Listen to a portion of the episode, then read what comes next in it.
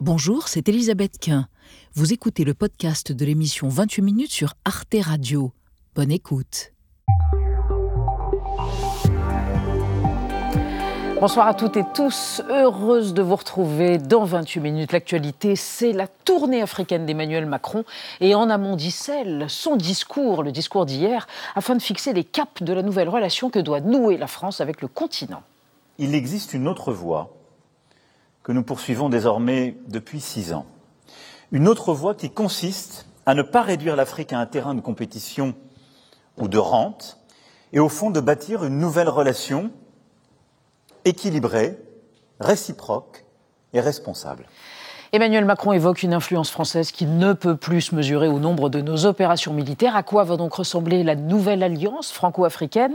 Et lorsque le président français se rend dans des pays, Angola, Gabon, Congo, Brazzaville, où règne kleptocratie et népotisme, est-ce malgré les discours le signe d'un retour au pragmatisme? On en débattra ce soir, avant de retrouver en fin d'émission Alix Van P et Xavier Mauduit pour un spécial Cosmos et Climat.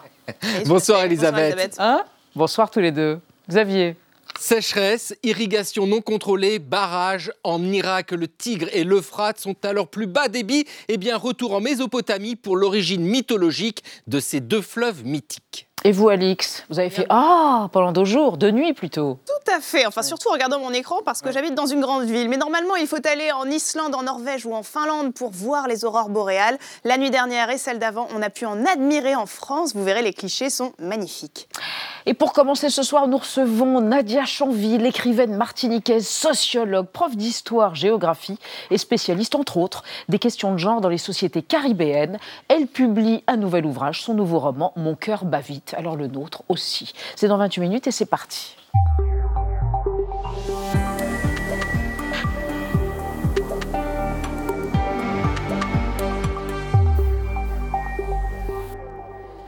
Bonsoir Nadia Chanville. Bonsoir. On est ravis de vous accueillir. Ah ben moi je suis très heureuse d'être là. Ah bah alors écoutez, je vous présente Anna Ndiaye. Bonsoir, Bonsoir. chère Anna. Et Benjamin Sportouche. Bonsoir à vous. Bonsoir Benjamin. Oui, Mon cœur bat vite aux éditions Mémoire d'encre avec une superbe couverture. C'est un éditeur québécois. Oui, Mémoire d'encrier. Mémoire d'encrier, je ne vois pas clair, vous savez, je n'ai plus Dieu.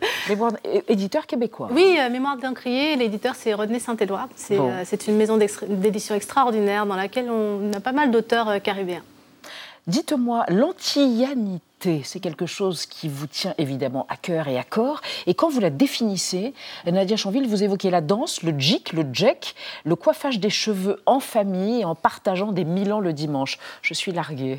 Qu'est-ce que le djik et le djek euh, le djik et le djek. Oui, oui. le djik et le tchèque. Ah, tchèque ah. Oui, oui, c'est la graphie après créole. Oui, oui, tout à fait. Bon, après, euh, c'est. Euh, je, je, crois qu'une culture, c'est aussi une ensemble, un ensemble de pratiques, un de ensemble de, de, goûts, de rites, aussi une langue. Et là, on vient d'en faire un exemple, voilà, à mes dépens. Oui. Et je crois que c'est d'ailleurs quelque chose que j'ai voulu faire à, à travers ce, roman où vous avez des, des termes peut-être qui vont. Absolument. lorsque vous ne vivez pas dans le lieu, qui peut-être vous vous surprendre, mais qui vous invite aussi au voyage et à entendre une forme de, euh, de, de poésie du langage euh, qui est propre à chacune des cultures qu'on traverse. On en reparle dans un instant, mais d'abord, votre portrait. Vous fûtes une enfant précoce, premier conte à 7 ans incroyable, réalisé le portrait par Gaël Legrave. Antillaise, une trilogie, une bataille, c'est la règle de trois de Nadia Chonville. Je suis antillaise, c'est un aspect fondamental de mon identité, dit-elle. Née en Martinique en 1989, sa mère est guadeloupéenne, son père martiniquais. Elle grandit au Morne-Pitot, dans la commune du François, et étudie au collège-lycée de La Jetée. Après le bac, Nadia Chonville intègre une prépa à Paris, puis Sciences Po à Grenoble. Dès le début, j'ai construit mon projet universitaire et professionnel avec l'objectif de revenir et de travailler pour mon pays, précise-t-elle. En 2012, à l'âge de 23 ans, elle revient en effet sur son île natale et rédige une thèse intitulée Vers une déconstruction de la fiction hétéronormative dans le système scolaire martiniquais. Docteur en sociologie et démographie à l'Université des Antilles, elle enseigne aujourd'hui l'histoire-géographie au lycée Victor Schulcher de Fort-de-France. Le premier volet de sa trilogie est publié alors qu'elle n'a que 15 ans et demi. Nadia Chonville écrit depuis toute petite. Adolescente, elle remporte des prix littéraires pour des nouvelles et des contes. Et lorsque Rose de Végasly est publiée, elle est en première S. Dans beaucoup de mes textes, on retrouve cet amour de l'infini, en fait. Et euh, c'est à partir de cette inspiration que j'ai écrit Rose de Végasly, qui est l'histoire d'un grand voyage, en fait. Une jeune bohémienne va découvrir son identité. Et ce sont les questions essentielles qui sont traitées dans ce texte. Le dernier tome de cette trilogie de fantasy sort en 2015. On n'entendait plus les voix des hommes et de la nature. Et c'était transformé en un lointain écho, un murmure. L'écriture, ça a toujours été quelque chose de magique pour moi. Quand j'ai appris euh, à écrire, j'ai considéré que c'était un, euh, un travail d'enchanteresse, que c'était réussir à, à, à contrôler une magie. Elle estime qu'être vivante dans ce monde-là est une bataille pour trouver sa place, pour la garder et rappeler qu'elle la mérite. Elle fait souvent entendre sa voix dans les médias. Lorsque les filles font leur choix, euh, un monde qui, le- qui, a, qui a complètement comprimé toutes leurs ambitions et qui les a reléguées à la seule fonction euh, maternelle euh, ne, ne les prépare pas à faire des choix ambitieux. Dans son nouveau roman, la narratrice écrit une lettre à son frère. Je n'ai pas oublié ma blessure, je l'ai déposée sur les rebords du monde. Nous faisons tout cela, c'est ainsi que nous survivons. Vous êtes ému par les images de vous, jeune fille hein? je suis bouleversée. Waouh. Bravo Ouais. à l'équipe pour. Bah, bravo à Gaël Legras et à toute l'équipe, effectivement. Nadia Chanville, euh, votre personnage, votre héroïne, Edith, dit à un moment donné J'ai le féminisme capon. Je parle fort, mais je fais pas grand-chose. Ouais. Ça ne vous correspond pas du tout. ça. Pas du tout. Car vous êtes une militante, vous militez pour beaucoup de choses, notamment pour que les femmes noires sortent de l'invisibilisation Mhm. euh, et quantité d'autres choses. Vous n'êtes pas capon, comme on dit. Non, effectivement, non. C'est vrai que je, je ne ressemble ni à, ni à l'une ni à l'autre de, de mes personnages, euh, Ouais. même s'il y a pas mal de petites anecdotes peut-être qui, qui me concernent directement. Mhm. Mais euh, dans ma vie, euh, j'ai euh, j'ai- ce statut, mais aussi cette, euh, cette personnalité de, de- Ouais. de combattante. Et ça, par contre, c'est quelque chose que je partage avec beaucoup des personnages de, de mes romans. Oui. de vos romans, notamment Mon cœur bat vite. C'est, un livre, une écriture très sensuelle, très bruissante, et en même temps, c'est une histoire atroce, d'une certaine façon, une vengeance autour un personnage qui veut se venger de la bite du patriarcat. Est-ce qu'il y a un problème, un malaise, une maladie autour de la masculinité euh, dans la Caraïbe, notamment en Martinique? Il y a quelque chose de très ancien peut-être? Je crois qu'on a partout euh, un problème avec le patriarcat. Et euh, je crois qu'on a, on a partout des, femmes et aussi des, des artistes qui, qui se mobilisent pour mettre cela en valeur. Ce qui intéresse les, les personnages de, de mon roman, c'est euh, chercher des solutions pour rompre euh, l'impact de, de la domination, de, l'oppression en fait, euh, sur toute une lignée. C'est pas seulement une, une- une oppression patriarcale, c'est aussi une oppression raciste, c'est aussi Économique. une oppression coloniale, économique, mais c'est toujours la même racine, celle de l'idée qu'on qu'on ne puisse être en relation que par la domination. La réparation se fait nécessairement dans le sang. C'est une fiction, évidemment, c'est un roman.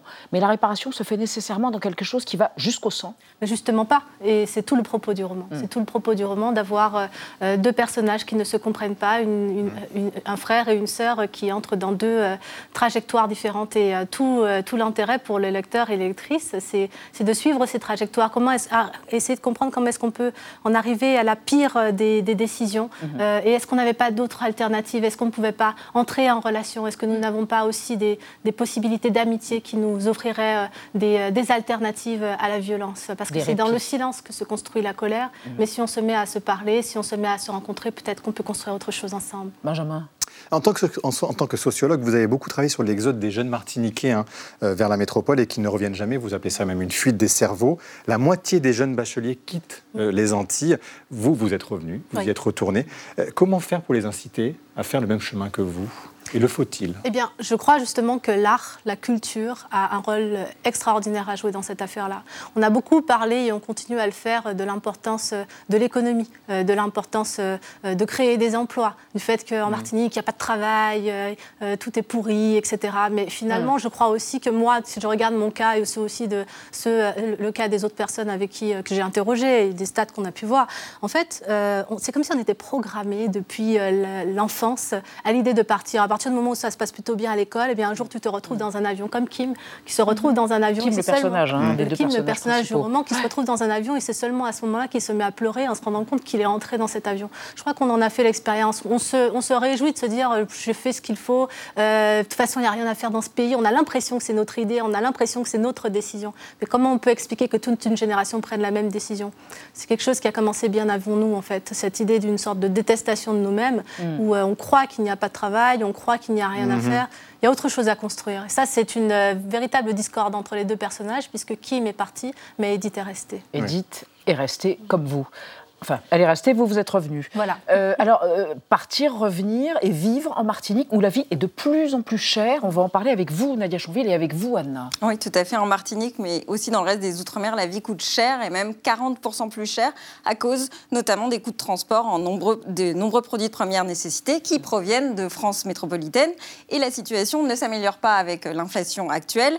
En un an, les compagnies aériennes ont rehaussé leurs tarifs de 18% vers les Outre-mer. Conséquence directe, aujourd'hui, un pack d'eau coûte environ 1,30€ en métropole contre 5 euros aux Antilles, où les pénuries d'eau sont plus fréquentes. Alors pour les ultramarins dont le niveau de vie est inférieur à celui de l'Hexagone, eh cette situation, elle est vraiment vécue comme une injustice sociale et profonde. Et Johnny Ajar, qui est député socialiste martiniquais, a porté ce constat devant l'Assemblée nationale début février, assemblée qui a validé à l'unanimité la création d'une commission d'enquête sur le coût de la vie dans les Outre-mer et donc des solutions concrètes sont attendues dans six mois. Nadia Chanville, est-ce que cette commission d'enquête, c'est une bonne nouvelle pour le pouvoir d'achat des Martiniquais et plus largement euh, de toutes les personnes qui vivent dans les Outre-mer? J'ai envie de vous dire, il était temps quand même. Je vous mm. rappelle qu'on a fait une grève générale, ce qui n'est pas rien sur une île en 2009. Mm. On est en 2023. Mm. Entre-temps, on en est passé par euh, d'autres grèves, par des insurrections. Après la crise euh, sanitaire. On a une jeunesse qui est au bord euh, de, l'effondrement. Ce livre aussi, mm. c'est le résultat de cela. Ce livre, c'est aussi le livre de la colère de cette jeunesse. Je crois que je partage. Un taux de chômage. un taux de chômage très important, mais j'ai envie de vous dire aussi, vous parliez du coût de la vie. moi, je suis parfois moins choquée du coût de la vie que du niveau de la pauvreté. Parce que finalement, si le coût de la vie était, plus, était aussi important, mais qu'on avait des salaires décents, mmh. qu'il y avait aussi des retraites décentes, si on prenait en compte le fait qu'on a vécu dans une situation coloniale dans laquelle les gens n'ont pas pu construire de véritables salaires, mmh. avoir des, des, pensions correctes, parce que ça ne s'est pas arrêté en 1946, tout ça. Tout ça, ce que je vous dis là, c'est cette colère qui se construit. Mhm. Et moi, je crois qu'il faut qu'on ait des produits culturels, ce que je vous disais par rapport à mhm. l'exil, il mhm. faut qu'on ait des produits culturels, il faut qu'on ait de l'espace pour se parler de tout ça et dire la vérité. La vérité, c'est que c'est pas possible que ce soit seulement maintenant qu'on parle de régler des problèmes de vie chère, alors qu'on a fait une grève générale en 2009 exactement sur ce sujet. Donc il y a une forme de lassitude. Et j'ai envie de vous dire, je crois qu'en Martinique, tout le monde doit le penser ça maintenant, il y a une commission d'enquête. Ok, c'est bien. Euh, en fait, il serait juste temps d'agir, de mettre fin au monopole, de mettre en place des choses sérieuses et concrètes mm. pour euh, faire avancer. Donc, euh, la colère, elle est là. Maintenant, euh, quelles alternatives à trouver? C'est vous, êtes prof vous êtes prof au lycée Victor Schulcher, hein, en Martinique, professeur d'histoire-géographie, avec un salaire euh, euh, dont l'attractivité vous semble suffisante, précisément, puisqu'on parlait des salaires, du coût de la vie. Moi, je trouve que quand on est enseignant aux Antilles, on a un salaire qui est tout à fait correct parce qu'on a les 40%. Le problème, c'est pas le, le, salaire des profs. Le problème, c'est que les minima sociaux ne bénéficient pas, ne bénéficient pas de cela. Mmh. C'est-à-dire que je vois vraiment pas comment, avec le RSA, on peut vivre en mmh. Martinique. Je vois vraiment pas quand, quand vous avez. On n'arrête pas de dire que les, les femmes ont des enfants et qu'elles ont des minima sociaux, la, CAF, etc. Mais non, vous ne pouvez pas vivre décemment avec, euh, avec un tel niveau. À propos de femmes, euh, il y a une exposition en ce moment au musée Branly à Paris consacrée à Léopold Sandar Sangor, mhm. à son héritage artistique et puis politique. C'était un potentat, ami des potentats. Vous vous considérez qu'il serait temps quand même de valoriser des femmes qui sont un peu sous le, la ligne de flottaison comme Paulette Nardal. Mhm. Vous voulez nous dire en quelques mots qui était Paulette Nardal Qui mériterait selon vous des biographies, des expositions, des Jeanne et Paulette Nardal, euh, Jeanne et Paulette sont connues euh, notamment pour un salon qu'elles tenaient à Paris. Et, et, elles ont été aussi du coup euh, à l'origine de, la négritude dont, que l'on associe directement à Césaire et, mmh. Senghor. Mais en fait, mmh. ces femmes-là, euh, elles étaient vraiment euh, des pionnières. des pionnières. Et moi, je me, je me, place aussi dans cette lignée. Je tiens un salon aussi en Martinique d'artistes. Et, c'est dans cette lignée-là que je le place. mais en écrivant aussi l'histoire de femmes, en écrivant, mmh. en parlant des femmes, des lignées de femmes, de combats de femmes, d'armes de femmes, eh bien, c'est pas seulement parler de grandes héroïnes, de, de grandes figures, c'est montrer en fait que toutes les femmes ont participé à cette mm. histoire. Et mm. toutes les femmes et tous les gens. Il n'y a pas eu que des héros.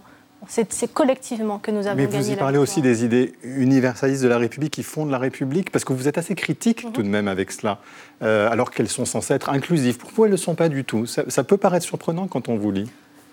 déjà, euh, c'est un roman. Je fais parler des personnages. Euh, c'est sûr, je partage pas mal de leurs diagnostics. Je ne partage pas forcément leurs conclusions. C'est justement mettre le, doigt sur cela, sur le problème de leur conclusion, mhm. qui doit nous amener aujourd'hui à, discuter ensemble, et j'espère qu'on continuera à le faire longtemps. Nadia Chanville, personnalité euh, radieuse, exaltante, merci d'être venue sur le plateau de 28 minutes. Mon cœur bat vite aux éditions, cette fois-ci je ne me tromperai pas. Mémoire d'encrier. Merci encore. Merci. Et on va passer euh, à notre débat du jour. Je voulais vous poser une question sur cette idée d'assumer de, de, notre part d'africanité. Ça a été évoqué par Emmanuel Macron. Mhm. Vous avez une réponse à propos de ça euh, en quelques secondes? Essayons plutôt d'entrer. Il a parlé de relations, on en parle beaucoup, glissant à bon dos. Entrons vraiment en relation alors. Merci encore. Euh, un débat autour de la tournée africaine d'Emmanuel Macron. Comment relancer donc la relation entre la France et le continent africain alors que le dégagisme désigne de plus en plus ses militaires français, que la Chine-Afrique prend le relais de la France-Afrique, que la francophonie s'effondre et que le passé colonial ne passe pas? Quels atouts pour Emmanuel Macron, à part son humilité autoproclamée? On en débat après la mise au point d'Amira Swilem.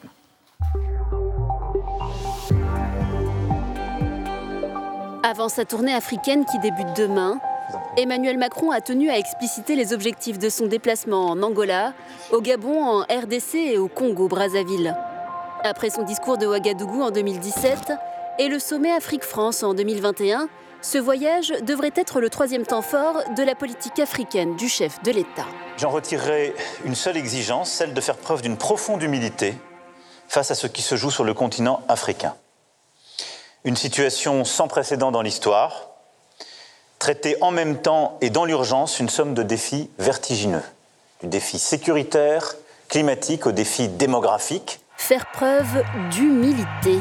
Ce déplacement intervient alors que la défiance à l'encontre de la France, notamment en Afrique de l'Ouest, semble s'accentuer.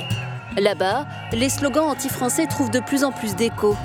Un froid qui a culminé avec le retrait des troupes françaises du Mali l'an dernier et du Burkina Faso il y a dix jours.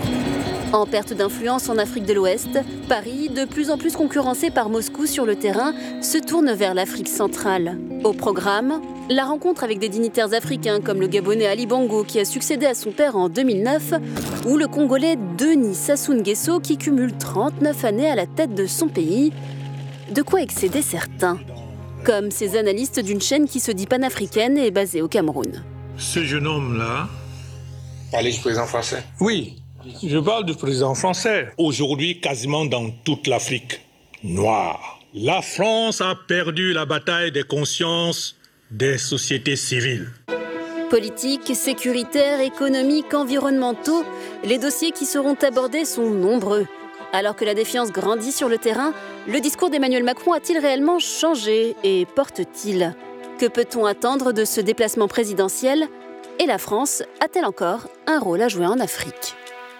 Beaucoup de questions pour nos trois invités. Antoine Glaser, bonsoir. Vous êtes journaliste et écrivain. Votre euh, dernier essai, coécrit avec Pascal Hérault, Le piège africain de Macron, vient d'être réédité dans la collection plurielle chez Fayard. Selon vous, Emmanuel Macron veut faire oublier la France gendarme de l'Afrique pour laisser place à la France chantre de l'environnement, entre autres. Mais ça ne sera pas facile, ajoutez-vous, car le passé ne passe pas, surtout auprès de la jeunesse. À côté de vous, Jean-Claude Félix Chikaya, bonsoir. Bonsoir. Vous êtes spécialiste de l'Afrique pour l'Institut de prospective et de sécurité en Europe. Euh, ce troisième discours d'Emmanuel Macron, dites-vous, était bon car le ton était à l'humilité, mais il faut attendre pour voir s'il s'agit d'une réforme sémantique ou d'un changement profond. Et enfin, Maria Malagardis, bonsoir madame, vous êtes grand reporter à Libération, spécialiste de l'Afrique. Selon vous, la France n'a jamais eu aussi peu d'influence en Afrique, pourtant c'est vital pour justifier son rôle de grande puissance. Emmanuel Macron en est parfaitement conscient. Et on démarre ce débat avec... Euh, la déclaration du jour. Exactement, c'est donc celle euh, d'Emmanuel Macron. L'Afrique, a dit le président de la République, n'est pas un précaré. C'était donc lors de sa conférence de presse avant de s'envoler pour une tournée en Afrique centrale et le président français de poursuivre.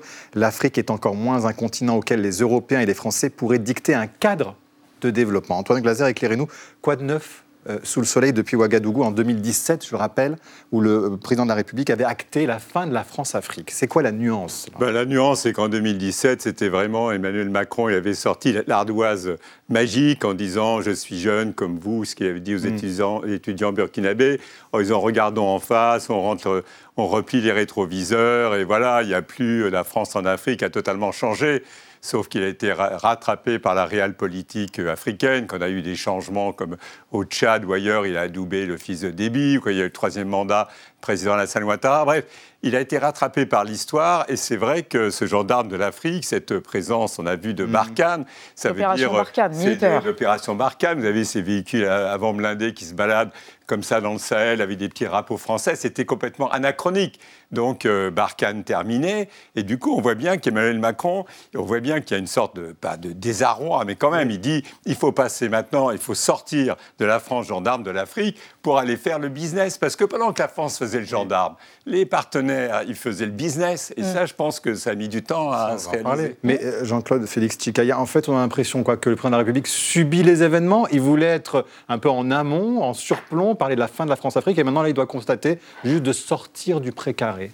Ça semble un peu un ton en dessous. Oui, c'est en deçà de ce qu'il avait annoncé euh, déjà dans sa campagne euh, vis-à-vis de l'Afrique. Hein. Quand je parle de l'Afrique, je ne parle pas de l'Afrique dite noire. Hein. C'est le seul continent qui est encore racialisé dans sa nomination. Mm. Donc je parle de l'Afrique d'Alger mm. euh, jusqu'au Cap. Mm. Et sa problématique en termes de baisse d'influence n'est pas seulement en Afrique subsaharienne, 48 pays, mais aussi dans les six autres en Afrique du Nord. Donc l'Afrique, c'est 1 milliard 500 millions 200 millions de personnes.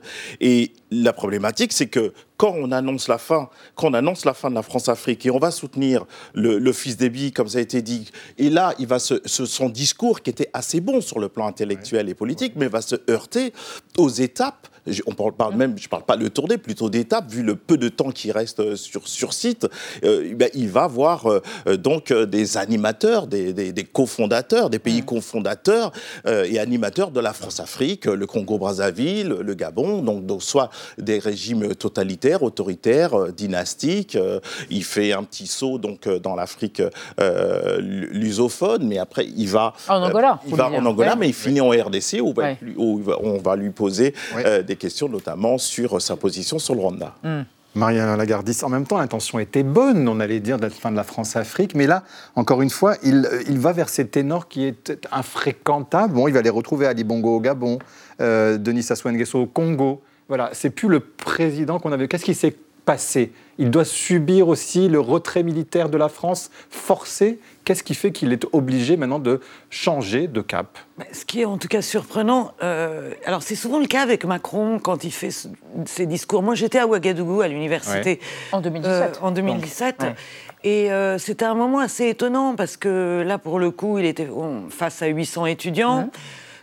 Qui n'étaient pas du tout, comment dire, au départ prêt à accepter n'importe quoi. Et, finalement, c'était, il avait plutôt bien réussi mhm. euh, son grand oral, si je puis dire.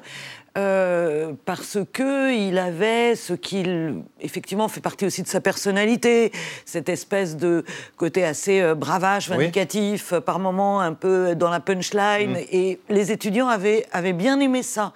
il avait donné l'impression mhm. de descendre dans l'arène. Là, on est complètement dans un autre cadre. On est dans les salons de l'Élysée. Euh, Et pourquoi ça n'a pas porté? Pourquoi après ce message-là ah euh, Parce qu'il y a beaucoup de choses qui sont d'abord des mots qui n'ont pas porté, parce qu'il y a eu aussi toute la dérive, effectivement, euh, du Sahel. Et il en parlait assez justement hier, je trouve, parce qu'il a parlé de, de l'impasse, du malentendu, etc. Et puis à côté de ça, il y a cette phrase surprenante il n'y a pas de précaré africain, alors qu'il part au Gabon, dans un précaré. Oui. C'est, euh, il, il, va dans le précaré africain. Donc, mais j'ai l'impression que chez Macron, il y a toujours la même chose. C'est finalement ce vis-à-vis de l'Afrique, ce refus de prendre en compte la politique. Alors, il y avait le côté dont Antoine parlait, l'ardoise magique euh, mm. sur la colonisation. Là, il est toujours la société civile, les artistes, les sportifs, etc. Il n'y a pas de précaré africain. Je vais au Gabon, il y a des élections dans six mois. Mais non, on va parler d'environnement. Mais en réalité, mm. non, tout ça reste très politique. On, peut revenir quand même à la, fin de l'opération Barkhane et au retrait. il n'y aura plus d'OPEX, il n'y aura plus d'opérations militaires vraiment, en Afrique. Non, ça veut dire, euh, c'est vrai que les, les, bases, militaires vont devenir des lieux de formation. Mais, mais, là aussi, le président n'a pas défini. Il a dit voilà, les bases permanentes, mais transformer des bases permanentes avec des militaires français en académie, euh, personne ne sait comment faire pour l'instant. Et on ne sait pas du tout si les accords de défense vont être complètement rénovés ou pas. Djibouti, c'est à part parce que ça regarde vers l'océan Indien et vers les pays du Golfe. Et en plus, il y a toute une politique euh, pacifique mhm. Donc il y a, une, la stratégie, on ne la voit pas encore. Et deuxièmement, est-ce que ces chefs d'État qui ont le monde entier dans leur salle d'attente eux, ce qu'ils voulaient de la France, c'est qu'elle leur garantisse quand même leur propre sécurité. Pourquoi est-ce qu'il faut former des militaires africains? Parce que franchement, pendant 30 ans de la période des indépendants jusqu'en 1989-90, on ne formait pas des, militaires africains, puisque les chefs d'État voulaient que ce soit les Français qui assurent leur sécurité pour pas avoir des coups d'État. Donc on parle toujours d'avoir formé, on n'a formé personne. Et au bout d'un moment, finalement, Emmanuel Macron, il se retrouve avec l'ensemble de la zone sahélienne. Il n'y a plus personne, il n'y a plus d'Occidentaux. Et la France a été chassée complètement dans cette région. Et lui, c'est vraiment l'ours russe qui finalement a réveillé le coq, le, coq gaulois. Ça veut dire lui qui voulait plus aller dans ce précaré, qui avait boudé tous ces chefs d'État autocrates de l'Afrique centrale au moment de son premier mandat. C'est là où il va avec chose trappe à chaque. Hum. Mais le Maria l'a dit, ça veut dire d'abord les élections au Gabon. Euh, on va en Angola pour faire soi-disant l'agriculture, sauf que c'est quand même le, jardin merveilleux, extraordinaire de Total. Euh, qui, il y a même des noms de fleurs, euh, euh bégonia. c'est vraiment, ils ont des des gisements avec des noms de fleurs. Et donc, et puis alors la chose trappe euh, qui a été dit aussi, Jean-Félix, sur l'histoire de, la République démocratique du Congo, on va parler que les RDC, alors qu'Emmanuel Macron, hum. il y a une grande délégation du business, lui veut parler business et culture maintenant. Alors, euh, je vous propose qu'on regarde une archive qui nous ramène 28 euh, ans en arrière, puisqu'on se demande est-ce qu'il faut que tout change pour que rien ne change. On connaît la chanson. Regardez, Jacques Chirac, nouvellement élu, débarque en ami au Gabon, où l'attend qui? L'attend Omar Bongo. Et rappelons que Ali Bongo, son fils, a rencontré Emmanuel Macron il y a quelques heures à peine. Archive. Retrouvailles chaleureuses ce matin avec le président Omar Bongo. Tutoiement, embrassade, doyen des chefs d'État africains au pouvoir depuis 28 ans est aux anges, lui qui aime tant raconter les relations fraternelles qu'il entretient avec le nouveau chef d'État français. Il lui a d'ailleurs réservé un accueil à l'africaine.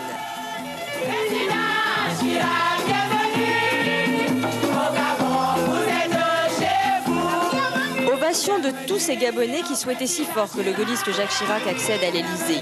Jacques Chirac ne résiste pas. Entraînant Omar Bongo, il les remercie. Complicité amicale des deux hommes avant de s'éloigner comblé. Précisons qu'il rencontre Ali Bongo demain, c'était pas hier. Jean-Claude Félix Tchikaï, alors on imagine que le président de la République va peut-être tomber dans les bras euh, d'Ali Bongo, là aussi, euh, cette fois-ci. Et c'est vrai qu'on ne l'attendait pas là, euh, le président de la République. Il va eh bien, là où ses prédécesseurs sont allés au final. C'est ça la réelle politique? Oui, une année euh, électorale. Il faut le faire? Je ne pense pas, en tout cas c'est malhabile, c'est n'est pas euh, très heureux comme décision d'aller voir euh, euh Monsieur Bongo, président du, du Gabon, qui, si on écoute bien et si on analyse bien, serait en train de préparer un troisième mandat auquel il n'a pas le droit de, de, se présenter comme d'autres mhm. dans d'autres régions mhm. de, de l'ouest de l'Afrique ou un peu partout. Et puis ce qu'on peut dire, c'est qu'il, ce que Monsieur Macron dit qu'il va pour un grand sommet sur l'environnement. Euh, euh, bien sûr, euh, la forêt donc, du bassin du Congo est la deuxième plus puissante après l'Amazone, sauf que c'est sur le plan politique, c'est l'Afrique centrale, c'est plutôt le dérèglement politique. Donc demander à une, situation géographique sur le plan politique de régler ce qui n'a pas été réglé, parce qu'avec leurs décisions politiques, mm. ils ont accéléré le dérèglement climatique, et puis donc les, les populations de l'Afrique centrale sont doublement, triplement euh, donc euh, euh, victime de toutes ces décisions politiques. Demain, il va, faire encore une étreinte qui va être prise en photo et qui va donc mettre en colère toutes les oppositions qui refusent, qui refusent donc de recevoir, alors que les Américains, eux, reçoivent, même s'il y a parfois double jeu, mais reçoivent les oppositions. Mais Mariam Lagardis, en même temps, est-ce que le président de la République ne cherche pas des alliés là où ils sont? On n'est plus au Mali, au Burkina Faso, les troupes françaises ont dû partir. Est-ce que Emmanuel Macron bah, va dans ces pays qui sont encore aux côtés de la France et qui peuvent travailler avec la France? Oui, incontestablement, je pense, dans son idée à lui, il y a une volonté après. Euh, vu que maintenant euh, la situation en Afrique de l'Ouest euh, est un peu périlleuse et compliquée, de, de resserrer avec le Gabon, qui est aussi euh, euh, qui a adhéré au Commonwealth, qui lui aussi, comme disait Antoine, lui aussi, il a beaucoup de gens dans sa salle d'attente. Les, les, les, fameuses forêts, elles sont euh, aux mains des Chinois à 70%. le, le, Gabon s'est abstenu dans le, lors du dernier vote de l'Ukraine. Il y a aussi toute cette question ukrainienne qui entre en jeu et qui donne trois pays, dont le Gabon. De, de, abstenu de quoi préciser, de condamner, exactement, de condamner la Russie, l'agression de la guerre de la Russie Donc, en Ukraine. Il y a, il y a cette- ce besoin de justement de, de, de, de resserrer des liens, mais en fait, en même temps, c'est d'une, c'est d'une faiblesse et d'une fragilité telle. euh, je veux dire, euh, je regardais les images que vous diffusiez. Vous avez vu Ali Bongo, comment il trébuche, etc. Il a eu un AVC en 2018. Il y a beaucoup de questions qui se posent sur sa réelle capacité à gouverner. Et euh, on est dans une opacité d'un régime qui n'a rien de démocratique. Et il, euh, pour faire face aussi aux sentiments anti-français, il va se euh, faire une photo de famille avec Sassou Nguesso. Combien d'années au pouvoir? Il était, il était à peine né, euh, Macron, quand Sassou Nguesso Alors, est arrivé au vous l'avez pouvoir. dit, le- Et, et Gabon, qui, et Gabon, et Bongo, qui est, euh, qui est euh, dans un état euh, physique et mental mal élu en 2016. Et vous avez parlé- oui, Tout à fait, parce que vous parliez de l'Ukraine. Eh bien, parce qu'en fait, eh ben, tout est en train de changer à la faveur de ce qui se passe en Ukraine. Et la Russie souffle sur les hein, de la mémoire coloniale française en Afrique. Écoutez le ministre des Affaires étrangères russe qui était au début du mois de février, tout récemment, en visite à Bamako, au Mali. Nous et nos amis maliens, ainsi que l'écrasante majorité des autres pays africains, considérons qu'il est nécessaire d'oublier cette approche de l'Afrique comme une métropole coloniale. Vu comment les Occidentaux ont annexé et exploité ces territoires et ce continent, ils devraient s'habituer au fait que le monde a changé. Antoine Glaser, voilà ce qui a changé fondamentalement depuis Ouagadougou, c'est cette guerre-là, c'est devenu une terre d'influence, de conquête pour les Russes.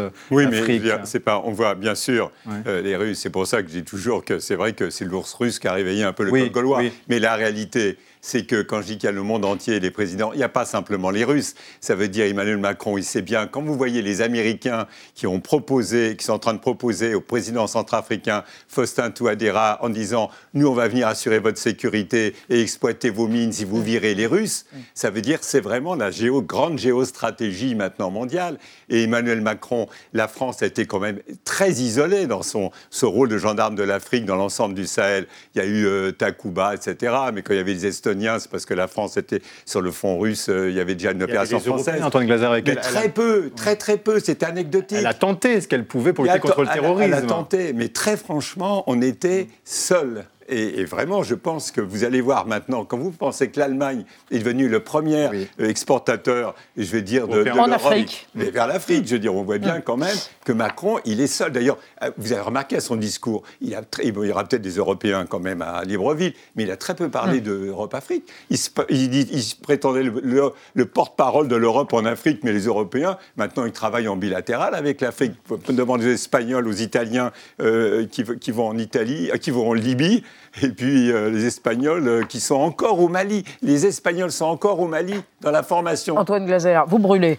Euh, alors, pour aggraver la situation, la diplomatie de la langue, il n'y a pas que l'économie vue par les Chinois, il y a aussi le soft power, la langue. Exactement, le mandarin, et qui s'invite dans les cursus scolaires en Afrique, et notamment en Ouganda, où 500 nouveaux professeurs vont être formés à l'enseignement du mandarin dans le secondaire. Et l'Ouganda, je le rappelle, c'est le premier pays africain africain pardon, qui a intégré le chinois comme langue étrangère en 2015 et plus récemment le Ghana s'est lancé dans la même direction. Du côté de l'Afrique francophone et bien la diffusion de la culture chinoise elle progresse aussi au Sénégal en Côte d'Ivoire en Guinée via les instituts Confucius dont le modèle ressemble beaucoup aux alliances euh, françaises.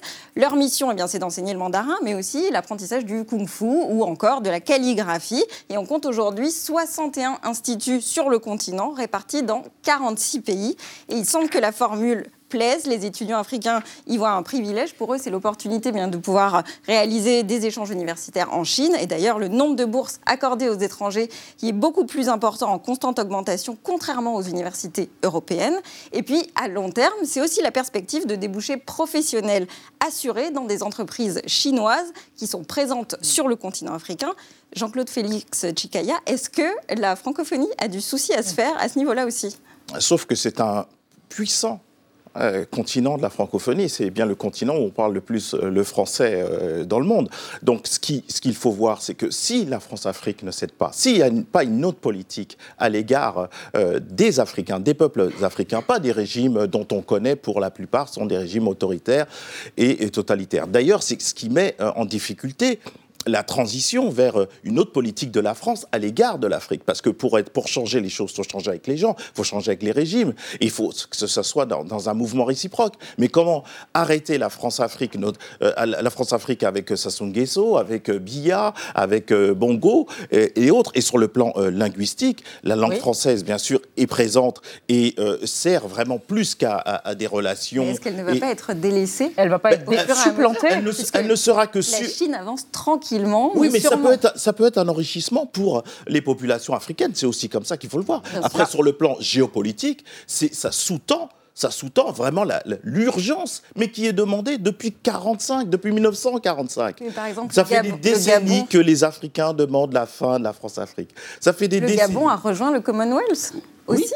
Oui, mais pourquoi il, Pays francophone qui rejoint une organisation anglophone. Le Togo également. Le, le Togo également. C'est-à-dire que on délaisse un petit peu la, la France. Parce que ça fait des décennies, ça fait des décennies que les sociétés civiles, les régimes dans une certaine duplicité, euh, d'ailleurs, M. Bongo est très proche de la Chine, euh, très Mm, proche de tous les, comme tous les soldats, toutes les chancelleries viennent faire la danse du ventre, si je peux me permettre euh, cette expression, dans les, dans les, dans, Gardons un peu de temps dans pour les conclure. chancelleries euh, et présidences africaines. Je, je voudrais juste faire une, une petite note ironique. Vous remarquerez que le sommet sur les forêts qui s'ouvre demain s'appelle le One Forest Summit En bon anglais, français, donc. en bon français, que tous les projets justement de partenariat économique évoqués par le président hier dans son discours avaient des noms Choose Africa, Pass Africa, Challenge Africa. Enfin, je veux dire, euh, si la francophonie a des soucis à se faire, elle Concluez. ferait bien d'être défendue par le président français lui-même. Eh bien, écoutez, voilà, ce sera Euh, la conclusion un peu malicieuse euh, de ce débat. Merci à tous les trois d'avoir exploré cette question autour de la perte d'influence de la France et comment la regagner a-t-elle encore un rôle à jouer en Afrique. On reste dans l'actualité avec euh, Xavier Maudu à propos du tigre qui tire la langue, comme l'Euphrate, son grand frère, fleuve mésopotamien, les deux fleuves menacés par une baisse du niveau des eaux jamais vue dans la région. Et un autre phénomène féerique, celui-là, enfin presque, apparition d'aurore boréale depuis 48 heures en France. Mais d'abord, les mauvais dettes de l'actualité par Nolte, entendu comme salon, non pas entendu, salon comme salon de l'agriculture, c'est entendu. Le salon. Salon. Ou le salon. Star cette année du Salon de l'Agriculture. Qu'est-ce que ça veut dire Exactement ce que ça dit. Merci de m'en dire un peu plus. Entendu. La vie secrète des mots vedettes. Salon de l'italien salone désigne en architecture une grande pièce offrant à un logement une fonction de représentation ou de réception, par extension une bonne compagnie, ou encore une exposition professionnelle d'un même secteur économique. Le rassemblement des exposants de différents domaines d'activité est une foire. Chaque année, 230 000 entreprises exposent leurs produits et services dans les 1200 foires et salons français, dont 35% sont organisés à Paris, 12% en Auvergne-Rhône-Alpes, 3% en Normandie. Il existe un salon pour tout. Salon du chocolat, mondial de l'auto, Paris Manga, Millipol, rencontre de la peinture anti-corrosion, jusqu'au fameux salon de l'agriculture. Le roi des salons, dit la plus grande ferme de France, compte plus de 1000 exposants et 4000 animaux que tripotent 600 000 visiteurs. Étape politique obligée, qui vaut preuve de connexion avec la ruralité, les huiles s'y pressent sous les caméras, distillant leurs options. Cette année sur la souveraineté alimentaire, l'eau, la loi Egalim, les néonicotinoïdes. Mitterrand n'y est allé qu'une seule fois et Mélenchon le snob depuis belle lurette. Mais Chirac, également ex-ministre de l'Agriculture, s'y est rendu 40 fois entre 1972 et 2011. Sarkozy y a laissé son fameux un kidam qui refusait de lui serrer la main. Macron y a pris un œuf sur l'occiput. Fillon y a affirmé avoir un plus gros tracteur que Bayrou. Depuis l'an 2000, la vache, placide bovin qui inspire la sympathie du public, est l'emblème du salon né en 1844. Ovalie, vache de race salaire, c'est à l'honneur cette année, tandis que Rihanna représente la race vosgienne. Mais loin du salon, dans les étables, 90% des vaches françaises sont en élevage intensif et autant sont écornées. Les vaches n'ont pas de cul. Merci, mais Thibault Nolte, à propos du salon de l'agriculture. Alors, bonsoir Alix, bonsoir. Xavier. Alors, en Irak, on arrête de rire parce que le Tigre et le Frate sont à leur plus bas débit, des fleuves gigantesques, mythiques, hein, qui souffrent de la sécheresse et des prélèvements d'eau pour l'irrigation. Et vous êtes parti à la source de ces deux fleuves. S'il vous plaît, on remonte à 6000 ans quasiment. Ah oui, oui, non, mais très loin. Nous sommes au 9e siècle avant Jésus-Christ, Oui. quand est mise à l'écrit un mythe évidemment beaucoup plus ancien, un mythe mésopotamien qui raconte l'origine du monde. Voilà ce qu'on peut lire sur les tablettes cunéiformes. Vous avez deux divinités primordiales. Vous avez une qui s'appelle Apsu, qui est une divinité masculine. Elle est associée à l'eau douce, l'eau souterraine. Et l'autre divinité, c'est Tiamat, c'est l'eau salée. C'est une divinité féminine. L'eau salée, la mer étant du dos, la mère, la maman, ah. et les là, ces deux divinités tranquilles, les pieds dans l'eau. Un couple aquatique. Oui, qui donne naissance à plein de dieux. Oui, sauf que tous ces petits dieux en kikinent énormément Apsu, le père, ça le ah. saoule. Alors il décide de les éliminer. Mais quelle, quelle erreur Mais quelle erreur Parce que mais ces dieux se révoltent et Apsu est tué pendant son sommeil. Tiamat, furieuse évidemment, décide de se venger et elle crée une ribambelle de petits monstres. Mais c'est sans compter un des petits dieux qui est particulièrement efficace et puissant. C'est Marduk. Il est, il est incroyable ce Marduk parce que il saisit le vent, il utilise le vent, le vent qui s'engouffre dans Tiamat, qui, Tiamat qui se brise, qui se brise en deux. Vous avez la partie haute du corps, la tête et le torse qui deviennent euh, les cieux, et la partie basse, les jambes qui deviennent la terre. Et toute l'eau de Tiamat se transforme en nuage et elle pleure. Évidemment, elle est déchirée en deux. Elle pleure, elle pleure. Et de ces deux de yeux arrivent, deux fleuves, c'est le Tigre et l'Euphrate. L'eau à l'origine de tout, c'est magnifique. C'est exactement ça, c'est très très beau parce que on comprend pour la Mésopotamie combien l'eau est importante. Mésopotamie, Mésos, entre Potamos, les fleuves, euh, c'est une région où l'agriculture est possible, mais il faut de l'eau, il faut irriguer. Alors vous avez les crues, bien sûr, mais ça, ça se passe pareil dans la vallée du Nil, hein, en Égypte. Hein. mais la crue, formidable, mais ça peut tout détruire. Puis il faut la canaliser. Et puis parfois, il n'y a pas de crue. C'est bien en Mésopotamie, sur un affluent du Tigre, que l'on trouve les premières traces de systèmes d'irrigation, vous savez, avec des canaux. Et c'est très beau cette image-là de se dire que les humains qui profitent de l'agriculture le doivent à cette déesse mère qui pleure. Si je puis dire, vous avez mis un tigre dans votre moteur. Merci, monsieur Mauduit. Alix, un phénomène rarissime en France, observé la nuit dernière et la nuit d'avant, des photos, donc des aurores boréales qu'on ne voit normalement que dans les pays nordiques. Nordiques, oui. Oui, oui, alors les clichés, euh, on dirait qu'ils sont tirés de films de science-fiction. Par exemple, un cliché pris à Fécamp, en Normandie, autour de 22 heures, avec un ciel violet et la plage qui semble voilà, euh, irriguée d'une lumière surnaturelle, éclairée d'une lumière surnaturelle. Idem, donc, la nuit dernière dans le ciel de Briec, dans le Finistère, ou encore, photo que j'adore, en Isère, à plus de 1400 mètres. Une photo incroyable qui a été immortalisée grâce à la webcam ah. euh, d'une station de ski. Et donc, on dirait que les nuages sont, qui sont accrochés à la montagne, qu'ils sont en feu.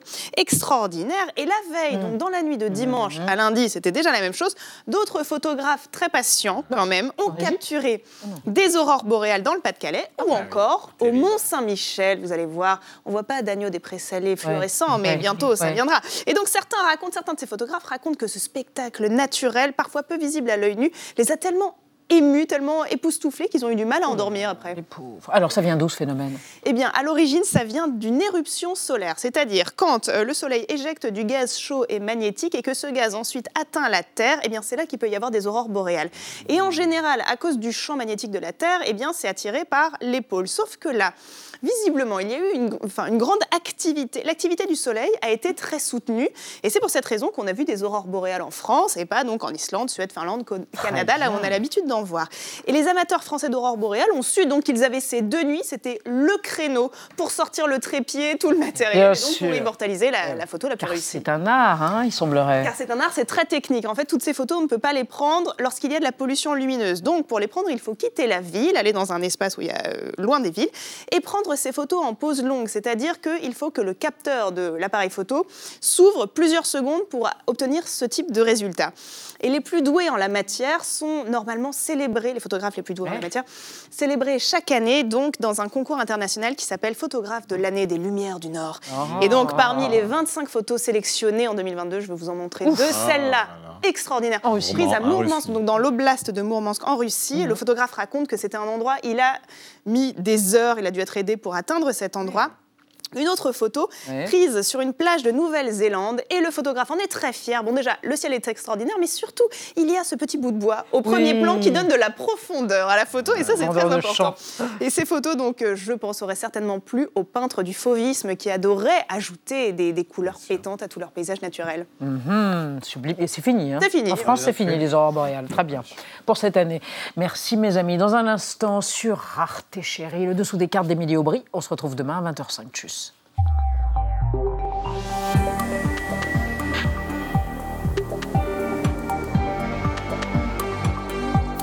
Retrouvez le podcast de 28 minutes sur toutes les plateformes de podcast et sur arteradio.com. Et pour soutenir l'émission, abonnez-vous, commentez, critiquez, mettez des étoiles et partagez le podcast avec vos proches.